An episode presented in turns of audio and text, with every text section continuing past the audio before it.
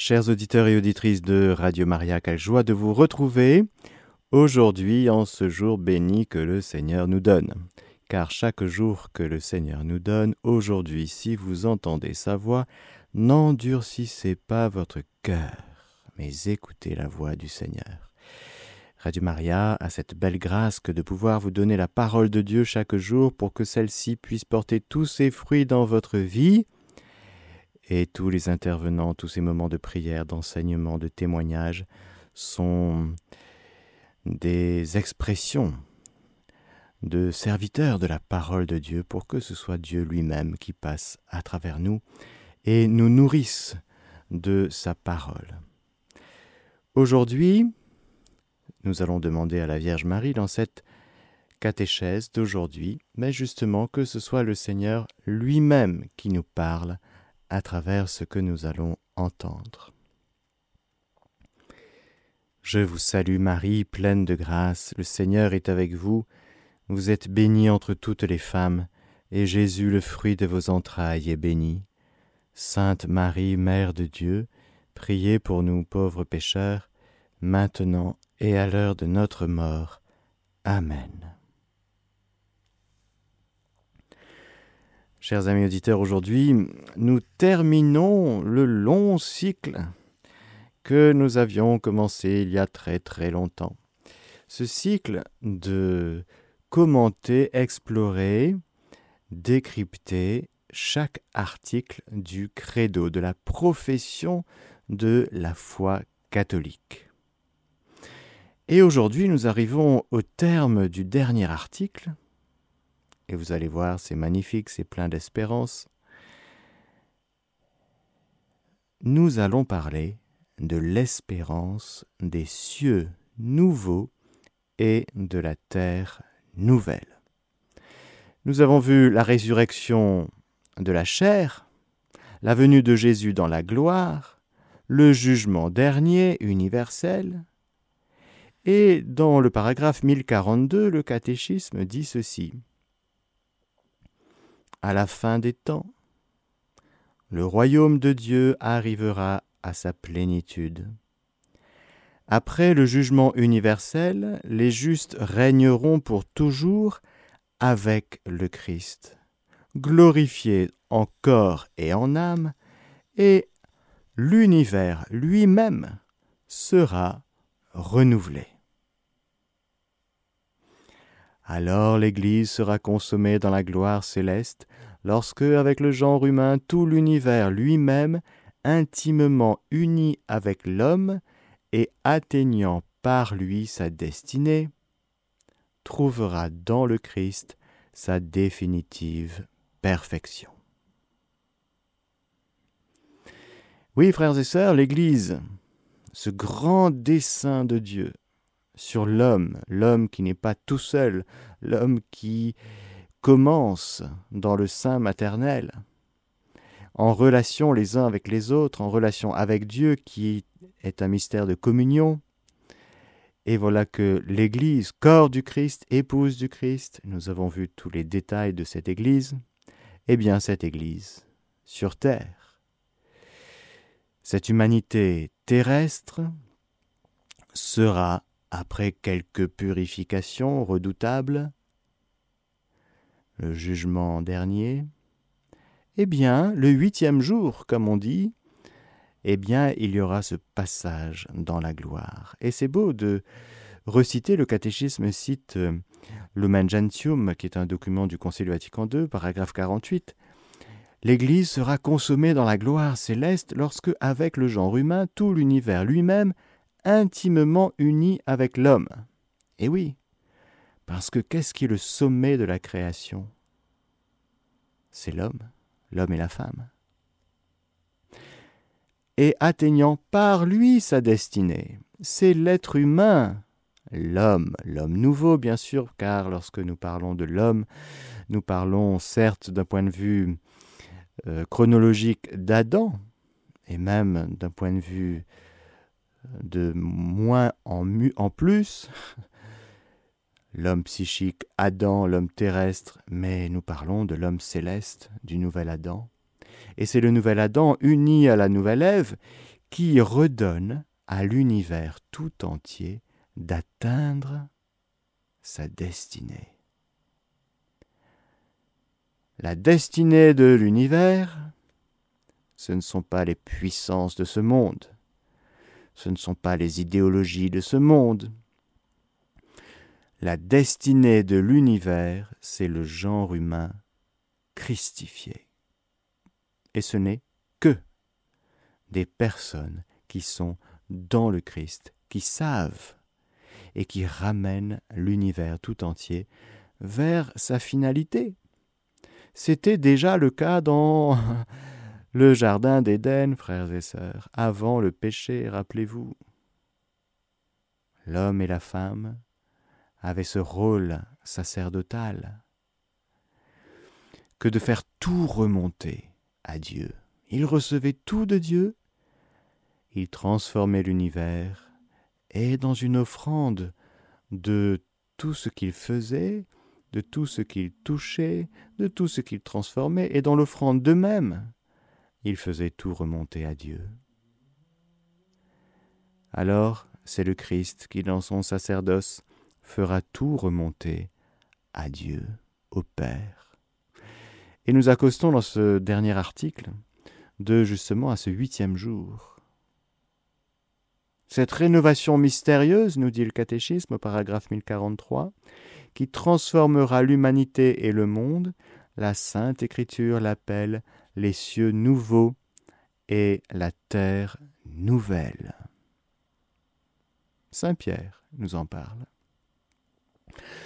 Dans sa deuxième lettre, troisième chapitre, verset 13. Ce sera la réalisation définitive du dessein de Dieu de ramener toutes choses sous un seul chef, le Christ, les êtres célestes comme les terrestres. Éphésiens 1.10. Il n'y a rien, frères et sœurs, qui n'échappera à la royauté, à la seigneurie du Christ, Jésus, notre Seigneur, notre Sauveur. Rien. Dans cet univers nouveau, la Jérusalem céleste, Dieu aura sa demeure parmi les hommes, il essuiera toutes larmes de leurs yeux, de mort il n'y en aura plus, de pleurs, de cris et de peines, il n'y en aura plus, car l'ancien monde s'en est allé. Apocalypse 21. Il essuiera toute larme de nos yeux, frères et sœurs, car l'humanité aura retrouvé à 100% la vie dans la grâce, la vie dans la divine volonté. Il y aura donc des choses, des modalités, une manière de vivre qui sera pleinement humaine selon Dieu, car vous le savez, nous ne sommes vraiment hommes que lorsque nous nous laissons diviniser par le Christ, par le Saint-Esprit, par le Père. Pour l'homme, paragraphe 1045, pour l'homme. Cette consommation sera la réalisation ultime de l'unité du genre humain voulu par Dieu dès la création, et dont l'Église pérégrinante était comme le sacrement. Ceux qui seront unis au Christ formeront la communauté des rachetés, la cité sainte de Dieu, l'épouse de l'agneau. Celle-ci ne sera plus blessée par le péché, les souillures, l'amour-propre, qui détruisent ou blessent la communauté terrestre des hommes extraordinaire. Ça nous fera tout drôle un peu, non? Mais pourtant, justement, il nous faut nous entraîner à vivre d'ores et déjà tellement dans la grâce que le péché dans notre vie diminue, les souillures, l'amour-propre, tout ce qui abîme, pollue, oui, abîme notre cœur et nos relations interpersonnelles et offense Dieu, bien sûr. La vision béatifique dans laquelle Dieu s'ouvrira de façon inépuisable aux élus sera la source intarissable de bonheur, de paix et de communion mutuelle. Le ciel, frères et sœurs, ce ciel dont vivent déjà les élus, ceux qui sont saints, béatifiés, c'est-à-dire ceux qui sont au ciel, eh bien le purgatoire n'existera plus. L'enfer, oui. L'enfer existera encore pour toujours. Car ceux et celles qui sont damnés, ceux et celles qui ont refusé l'amour de Dieu, eh bien ils l'ont fait pour toujours. Il n'y a pas de retour possible, il n'y a pas de remords d'ailleurs en enfer. Il n'y a aucun regret. Pas du tout. D'ailleurs, ni au purgatoire, ni au ciel. Les regrets, le remords, c'est pour la terre. Et nous aurons l'occasion d'exprimer notre dernier regret, contrition, au soir de notre vie, dans notre dernier choix. Mais après, les remords, les regrets, les retours en arrière, c'est fini, ça n'existe plus. C'était pour le temps de la terre. On aura eu le temps de nous repentir, de regretter, de changer de direction, de nous reprendre. Mais après, ce ne sera plus possible. Ce que je dis là vaut pour l'enfer, mais aussi pour ceux et celles qui ont choisi le Seigneur pour toujours. Alors, le ciel, c'est pour toujours. Le purgatoire, ça ne dure qu'un temps. Le purgatoire aboutira au ciel. Le purgatoire finira.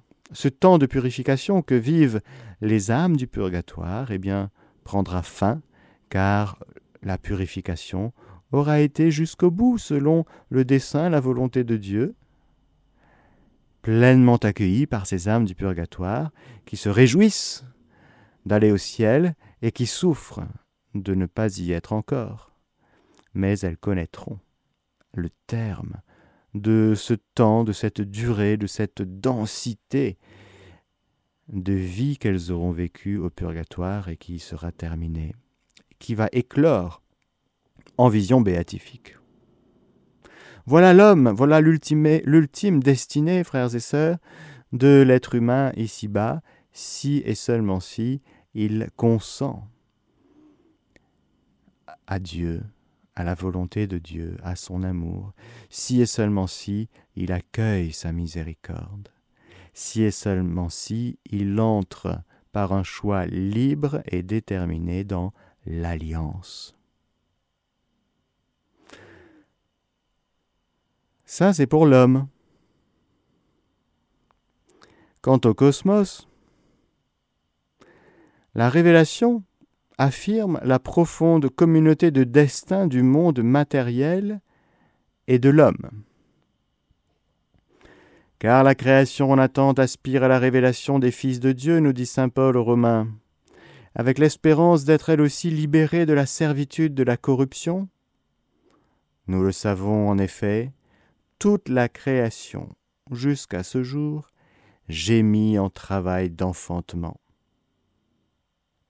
Et non pas elle seule, nous-mêmes qui possédons les prémices de l'Esprit, nous gémissons nous aussi intérieurement dans l'attente de la rédemption de notre corps.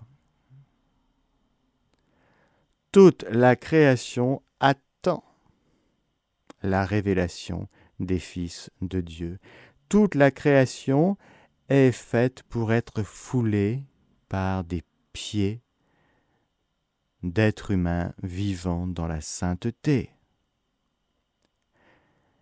Je dis bien toute la création, tout le monde minéral, végétal, animal. L'univers tout entier, frères et sœurs. L'univers tout entier.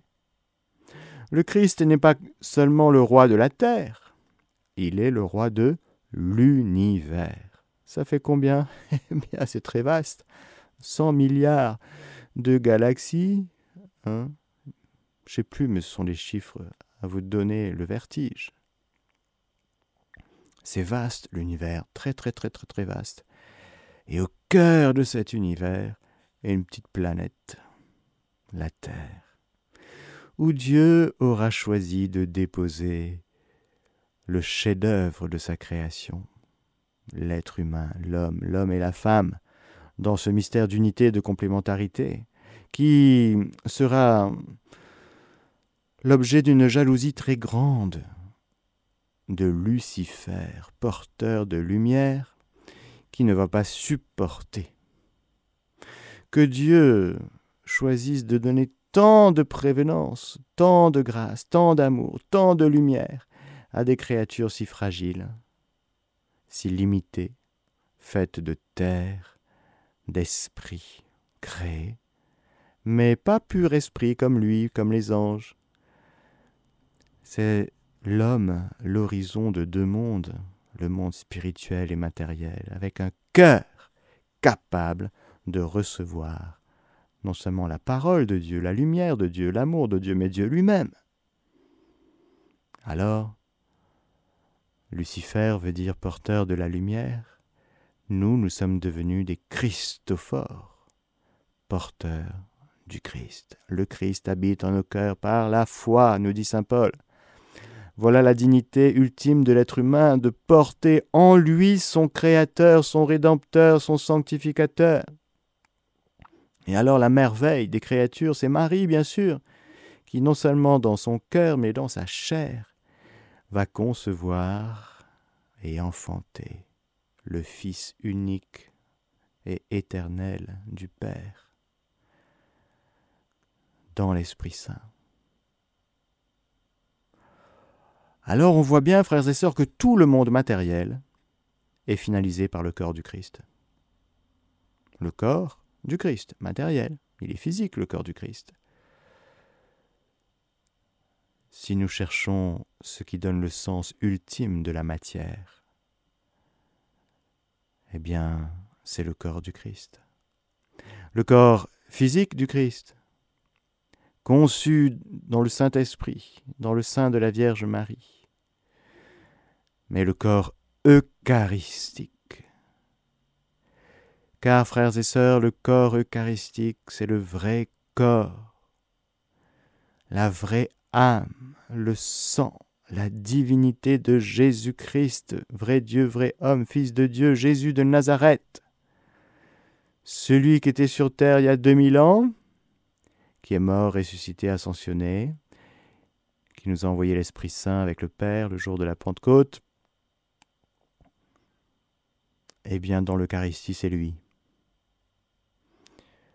L'Eucharistie finalise tout le monde matériel. L'univers, la planète. Vous cherchez un sens à tout ce monde matériel? C'est le corps du Christ. Le corps physique, le corps eucharistique, car c'est le corps de Jésus, vrai Dieu, vrai homme. Alors la création tout entière jubile le jour de l'incarnation, si vous voulez, déjà le jour de l'Immaculée Conception, et puis le jour de la naissance de Marie, et puis la création jubile enfin parce qu'il y a cette petite, créature immaculée qui joue, qui marche, qui prie, qui chante. Toute la création se met au diapason de ce que vit cette petite fille d'Israël. Et puis le jour béni où elle donnera son oui par rapport au mystère de l'incarnation. Alors là, mais c'est toute la création qui chante et qui danse. ce qui n'était pas monté au cœur de l'homme, ce que nous ne pouvions même pas imaginer, frères et sœurs. L'incarnation, c'est un choc, un choc qui bouleverse. On comprend qu'à cette parole, elle fut toute bouleversée. Parce que c'était pas monté au cœur de l'homme. Jamais on n'aurait imaginé un truc pareil que Dieu se fasse homme. Non mais franchement, qui est ce Dieu tellement fou d'amour pour prendre chair de notre chair? Alors là, je peux vous dire, le soleil, il danse, les étoiles, la lune, mais tout l'univers est comme... Euh, waouh S'il pouvait parler, si tous ces éléments pouvaient parler, il nous dirait Ouh là là, mais louange, action de grâce, bénédiction, adoration. Sauf que justement, on n'a jamais entendu le soleil parler, ni la lune, ni les étoiles, ni même le monde animal, hein, ni même nos chats et nos chiens. Ils ne parlent pas. Qui parle? C'est l'homme. Le Seigneur nous a dotés d'un cœur et d'une bouche pour que nous proclamions de nos lèvres ce que notre cœur croit. Dans la foi, quand je me tiens debout face à mon Père du ciel, je proclame ta louange, Père, Seigneur du ciel et de la terre. Oui. Alors voilà, la création tout entière attend du cœur de l'homme, de notre cœur, de notre bouche, frères, et sœurs, que nous proclamions la louange de Dieu, parce que la création proclame déjà la louange de Dieu parce qu'elle est. Elle n'a pas d'effort à faire, elle n'a pas de choix personnel, il n'y a pas de liberté dans l'arbre qui nous entoure, dans les arbres, dans la forêt. Maintenant, ils sont comme ils sont. Et parce qu'ils sont, ils proclament la louange de Dieu. Mais nous, il nous faut un acte, un choix libre. Je choisis de bénir le Seigneur, mon Dieu, je bénis le Seigneur, je choisis de l'aimer, je choisis de proclamer sa louange. Si je ne le fais pas, la création tout entière attend. Elle nous dit dans son langage silencieux, mais vas-y, chante ton Seigneur, proclame la louange de ton Dieu, adore ton Seigneur et ton Dieu. Pourquoi tu ne le fais pas? La création tout entière attend, elle aspire. Ah, elle nous dit, mais quand est-ce que tu vas vivre selon Dieu? Et encore une fois, et c'est merveilleux cette création, cette terre, mais encore une fois l'univers tout entier. Lorsque nous sommes dans la volonté de Dieu, dans la grâce, eh bien, tout l'univers se met à notre service avec joie et allégresse. Quand on est en Dieu, eh bien, on domine sur l'univers. Mais on ne massacre pas l'univers. On transforme, pour la gloire de Dieu, l'univers. C'est pas pareil. Là, on, pourrait parler d'écologie. Toute l'écologie est à comprendre dans cette lumière du sacerdoce du Christ et de notre sacerdoce.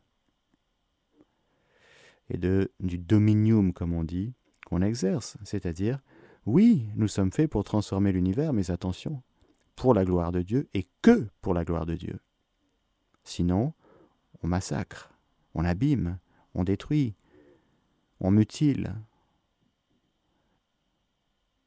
Alors oui, la création nous appelle tous les jours en nous disant, s'il te plaît, avec son langage muet, moi je veux bien souffler, dit le vent, mais Essaye de vivre sous le souffle du Saint-Esprit. La mère nous dit, mais moi je veux bien, je veux bien vivre ma vie de mère. Mais quand tu viens, que tu sois en dessous, en train de nager, au-dessus ou sur un bateau, mais vis dans la grâce. Et tous les éléments de l'univers nous disent, avec leur langage muet et différencié, la même chose. Vis sur cette terre en fils et filles bien-aimés du Père. C'est comme ça que l'univers et le cosmos entrent dans sa propre transformation. Alors, il y aura une ultime transformation, qui, encore une fois, je le répète, est déjà enclenchée à chaque Eucharistie, car c'est le sommet de toute transformation, l'Eucharistie. Bon. L'univers visible est donc destiné, lui aussi, à être transformé, afin que le monde lui-même, restauré dans son premier état, soit sans plus aucun obstacle au service des justes, participant à leur glorification en Jésus-Christ. Ressuscité. Voilà. Le corps du Christ ressuscité. Tout tourne autour de ce soleil de justice. Le corps du Christ ressuscité. Nous ignorons le temps de l'achèvement de la Terre et de l'humanité. Nous ne connaissons même pas le mode de transformation du cosmos. Ça, c'est très important. Elle passe, certes, la figure de ce monde, déformé par le péché, mais nous l'avons appris, Dieu nous prépare une nouvelle demeure et une nouvelle terre où régnera la justice, et dont la béatitude comblera et dépassera tous les désirs de paix qui montent au cœur de l'homme. Très important de ne pas s'attacher au comment. Le comment de la création nous échappe. Et pourtant, nous proclamons que Dieu crée ex nihilo à partir de rien. Nous proclamons l'acte créateur de Dieu comme une pure merveille. Nous proclamons plein de choses qui sont vraies par rapport à la création. Mais le comment répond plutôt à une question scientifique. Et le scientifique, le généticien par exemple, il va regarder dès le début de la conception qu'est-ce qui se passe, la transformation. Il aura ses outils d'observation qui sont passionnants. Mais ça, c'est le comment, c'est-à-dire que c'est l'observation du développement du vivant.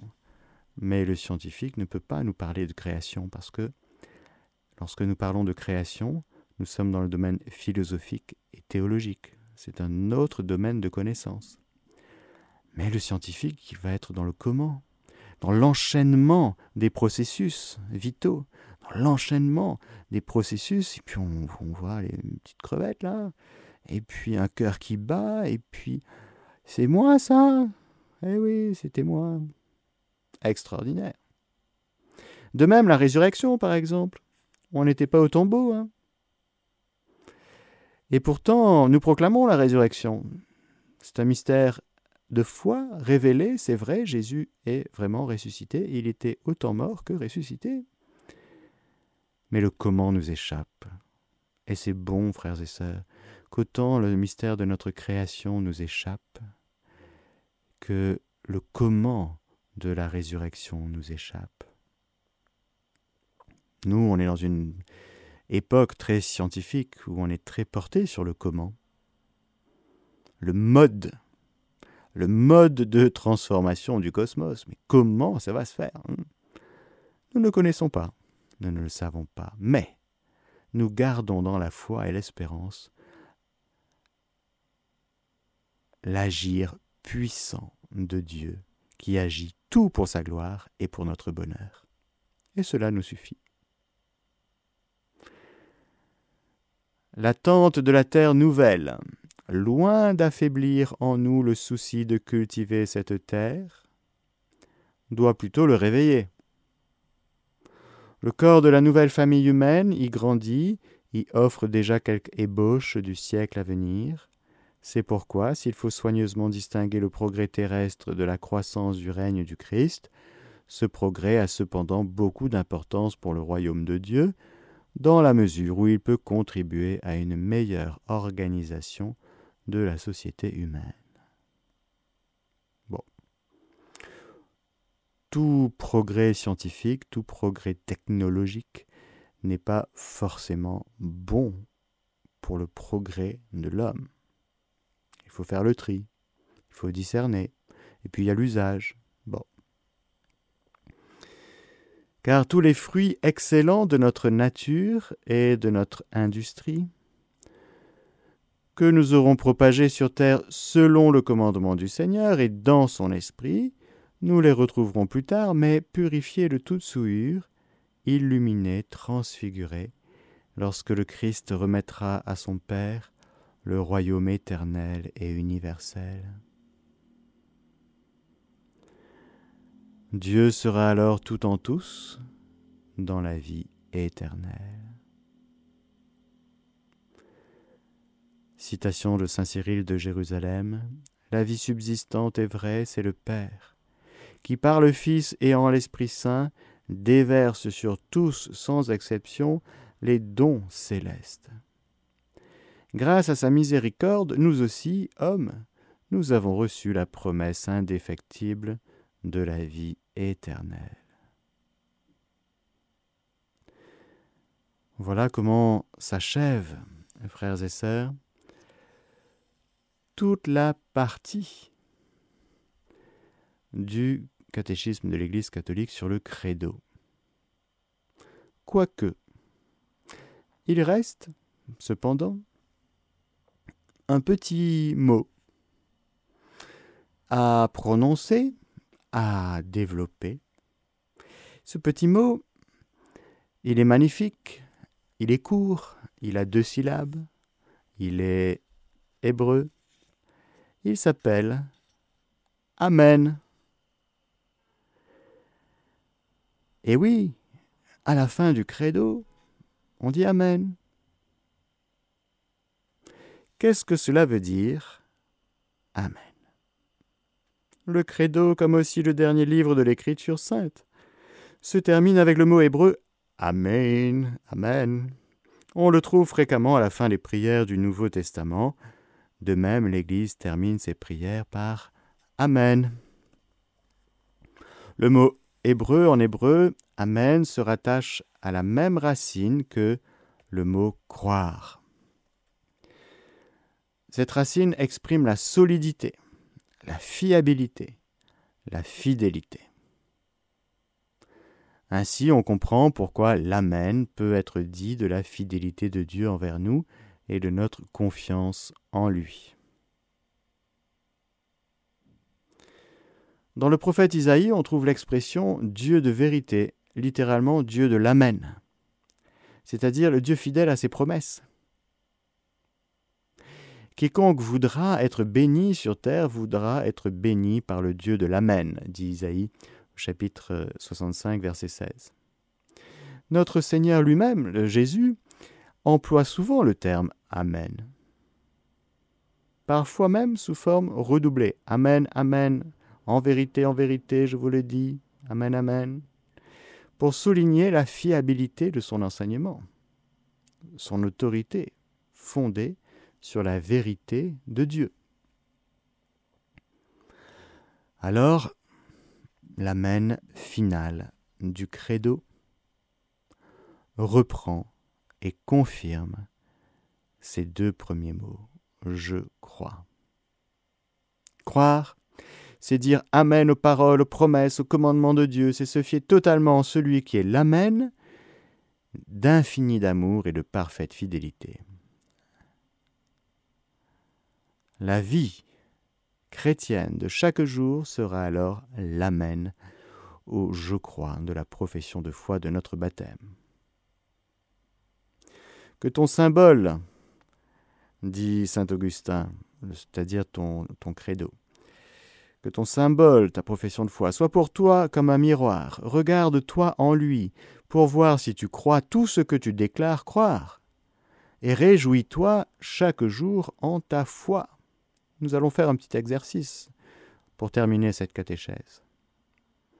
Jésus-Christ lui-même est l'Amen dans l'Apocalypse. Il est l'Amen définitif de l'amour du Père pour nous. Il assume et achève notre Amen au Père. Toutes les promesses de Dieu, nous dit Saint Paul, de Dieu ont en effet leur oui en lui.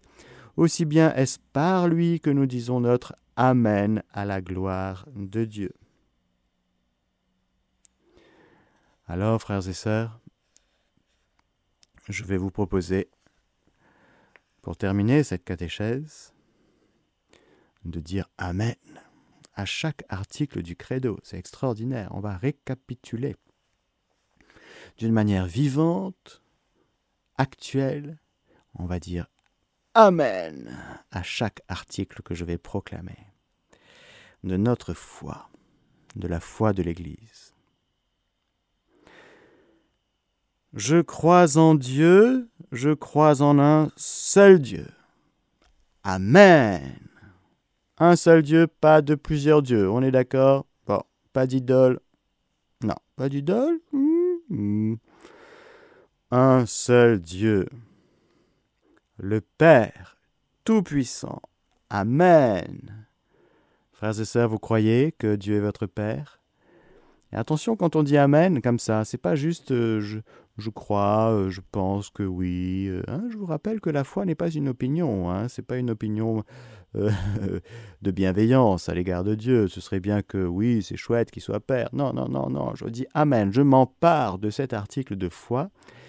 Je dépasse l'énoncé pour arriver à la réalité. Dieu est mon Père tout-puissant et je dis Amen. Créateur du ciel et de la terre, Amen. De l'univers visible et invisible, Amen. Ça donne beaucoup de joie hein, de dire Amen, vous ne trouvez pas? Quand on proclame avec euh, dans la vigueur du Saint-Esprit, c'est une manière de dire aussi, non seulement je crois, mais tellement merci tellement je t'aime, je suis à fond, je suis à fond partant. Je suis à fond partant pour vivre de la paternité de Dieu. Je suis à fond partant pour euh, vivre à fond dans, ma relation avec mon Créateur, du ciel et de la terre, de l'univers visible et invisible. C'est-à-dire que je suis en train de proclamer que mon Père, à moi, c'est le Créateur de l'univers. Alors on comprend que ça nous donne pas mal de joie, non? C'est quand même pas mal, non? Hein? Mon père à moi, c'est le créateur de l'univers, ok? Donc, euh, hein? Et en Jésus-Christ, son Fils unique, notre Seigneur. Je crois en un seul Seigneur, Jésus-Christ, le Fils unique de Dieu. Amen né du Père avant tous les siècles. Amen. Il est Dieu, né de Dieu. Amen. Lumière, né de la lumière. Amen. Vrai Dieu, né du vrai Dieu. Amen. Engendré, non pas créé, Jésus n'est pas une créature. Amen. Consubstantiel au Père. Amen et par lui tout a été fait. Amen. Je proclame, nous proclamons que Jésus, que le Verbe, que le Fils éternel du Père est créateur avec le Père. Amen. Pour nous les hommes et pour notre salut, il descendit du ciel. Amen.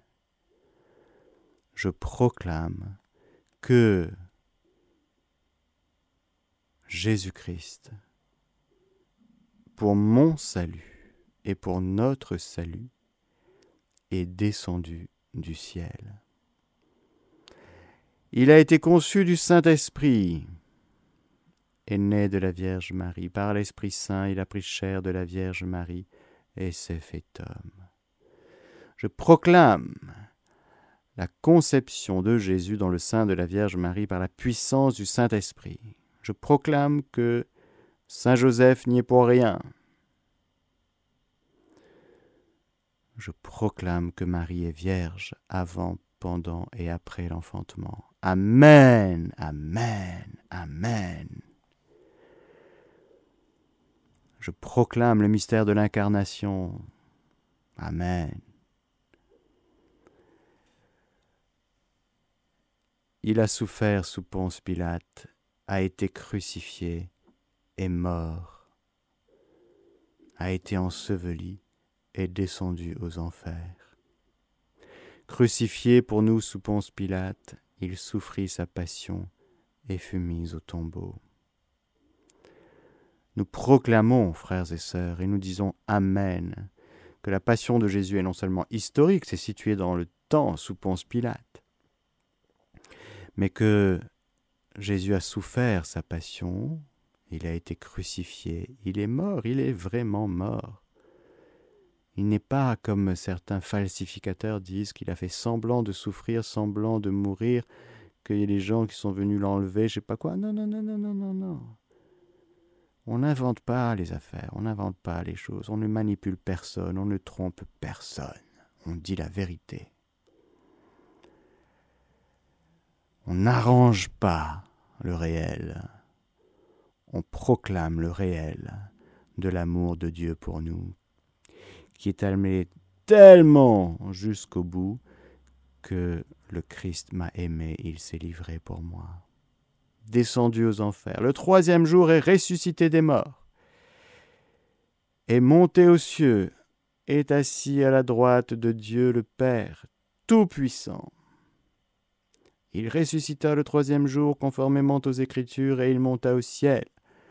Il est assis à la droite du Père, conformément aux Écritures. Voilà que Dieu va jusqu'au bout de son dessein d'amour, de sa, de l'accomplissement de sa volonté divine, conformément aux Écritures. C'est-à-dire que Dieu avait tout promis, il nous avait déjà dit, promis le salut le soir de la chute. Il proclame le Seigneur dans le livre de la Genèse, chapitre 3, verset 15, la défaite du démon. Jésus est venu détruire les œuvres du diable. Et voilà qu'il ressuscite le troisième jour, monte au ciel, assis à la droite de Dieu le Père Tout-Puissant. Amen. D'où il viendra juger les vivants et les morts? Il reviendra dans la gloire pour juger les vivants et les morts, et son règne n'aura pas de fin. Qui va régner sur la terre? C'est monsieur machin, c'est l'idéologie euh, bidule. Qui règne? Qui régnera? C'est le Christ. Je proclame la victoire du Christ. Je proclame la victoire du Christ dans ma vie, dans l'Église, dans le monde. Attention, la création tout entière attend ta proclamation de foi. Tu veux faire danser le soleil comme à Fatima? Proclame ta foi de tes lèvres. Je crois en l'Esprit Saint. Je crois en l'Esprit Saint qui est Seigneur et qui donne la vie. Il procède du Père et le Fils, avec le Père et le Fils. Il reçoit même adoration et même gloire.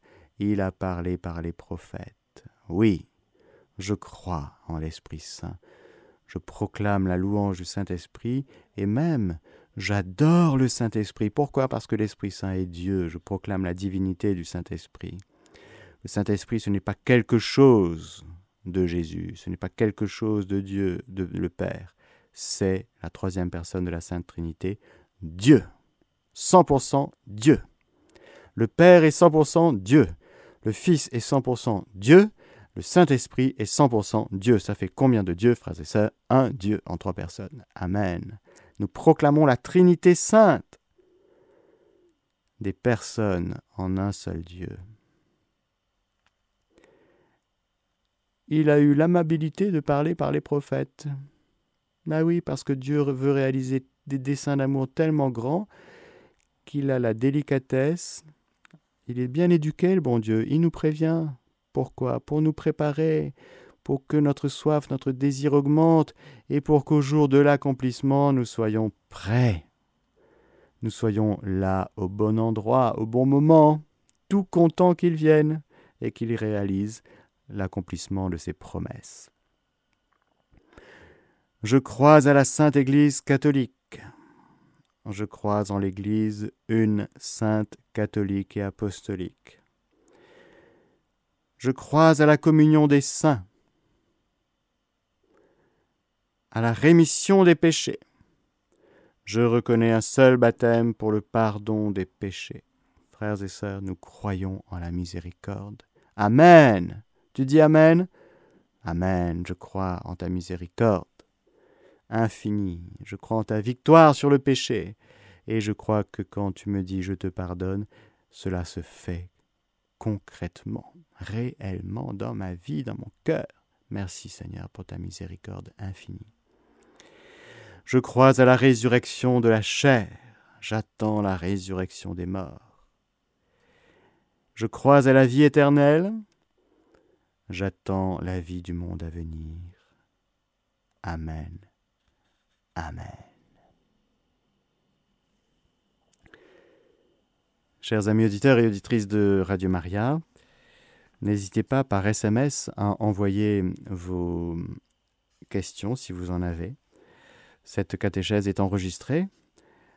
étant donné que j'ai dû aller à une réunion de prêtres, voilà. Mais si heureux d'avoir enregistré cette catéchèse pour vous et de clôturer ainsi ce long parcours que nous avons avec joie et allégresse parcouru ensemble sur la profession de la foi chrétienne, les symboles de la foi, voilà tout ce que l'Église croit. Dans la prochaine catéchèse, nous allons commencer un autre cycle qui va parler de la vie dans le Christ. On va se régaler parce que la vie de Dieu, c'est justement notre vie. La vie éternelle, c'est qu'ils te connaissent, toi, Père, et celui que tu as envoyé. La vie dans l'Esprit Saint, la vie dans le Christ, la vie de Dieu en nous, c'est ce que nous allons commencer à explorer dans les prochaines catéchèses. En attendant, eh bien, je vous donne la bénédiction du Seigneur, que le Seigneur Tout-Puissant et Miséricordieux vous bénisse, le Père, le Fils et le Saint-Esprit. Amen.